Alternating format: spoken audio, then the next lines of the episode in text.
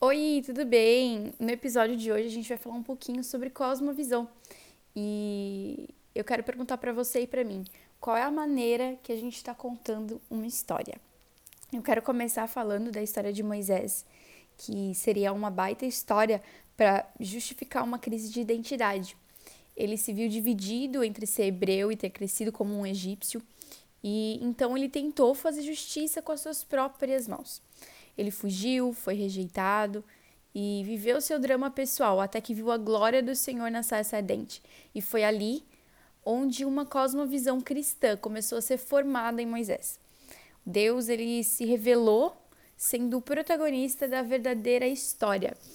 E a gente pode ver isso com muito, muita clareza nessa história de Moisés, né? Em Êxodo 3, do versículo 4 a 6 fala assim: E vendo o Senhor que se virava para ver, bradou Deus a ele no meio da sarça e disse: Moisés, Moisés. Respondeu ele: Eis-me aqui. E disse: Não te chegues para cá, tira os sapatos de teus pés, porque o lugar em que tu estás é terra santa. Disse mais: Eu sou o Deus de teu pai, o Deus de Abraão, o Deus de Isaque, o Deus de Jacó. E Moisés encobriu o seu rosto, porque temeu olhar para Deus. Quando, quando Deus afirma que ele é, o Criador traz uma ruptura do pensamento antropocentrista. Ele fala: Moisés, eu sou, não você. Eu sou o protagonista da sua história, não é você. Você acha que está vivendo seu drama pessoal, mas ele está dentro do meu drama divino, da minha história divina. E você vai ser parte do plano divino de redenção, porque você é meu e servirá a minha história.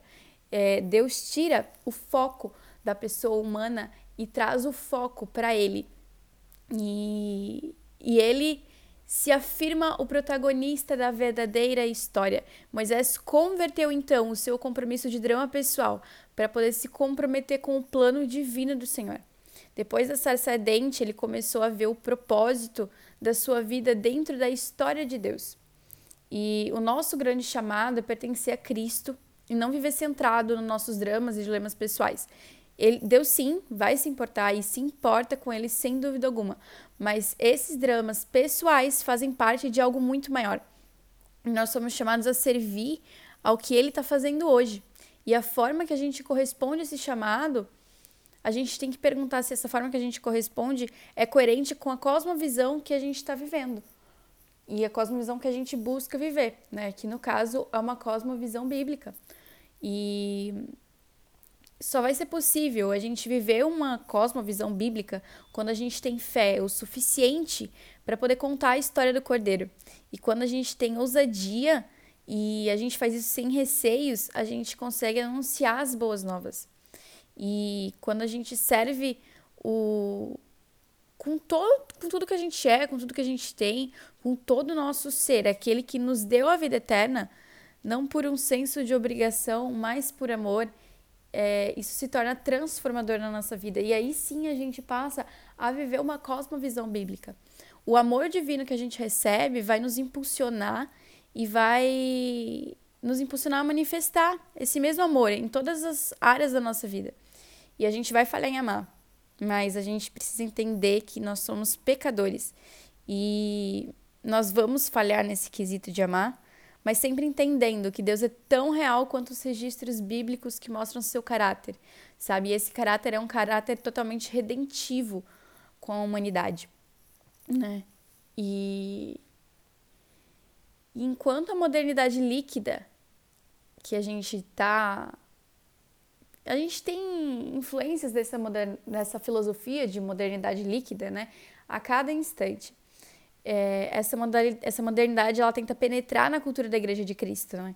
e afirmando que não há nenhuma certeza em que podemos nos apoiar, que tudo é líquido, que tudo é volátil, que tudo depende, né? Mas o evangelho, ele traz a certeza das coisas que se esperam, a convicção dos fatos que não se veem e nos direciona a viver em solidez, com uma fé fundamentada na palavra de Deus, uma fé fundamentada na rocha e em verdades reveladas pelo próprio Senhor. Isso é algo que eu tenho pensado durante muito tempo. E agora vamos ler, só para finalizar, Hebreus 11, 1, que fala exatamente sobre isso. Deixa eu abrir aqui. Hebreus 11, 1. Ora, a fé é o firme fundamento das coisas que se esperam e a prova das coisas que não se veem. Então, que você possa meditar nessa mensagem rápida que eu trouxe hoje aqui é, sobre a cosmovisão.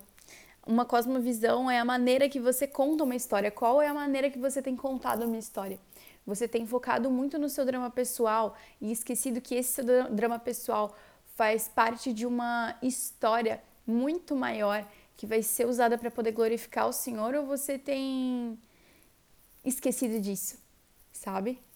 É, que a gente possa pensar na maneira que a gente está contando a nossa história e da maneira que a gente está enxergando a nossa história inserida no plano divino. É, espero que você tenha gostado. Acompanhe o arroba é, estante de casa. A gente, eu tenho feito alguns posts lá. E é isso. Deus abençoe e até o próximo episódio.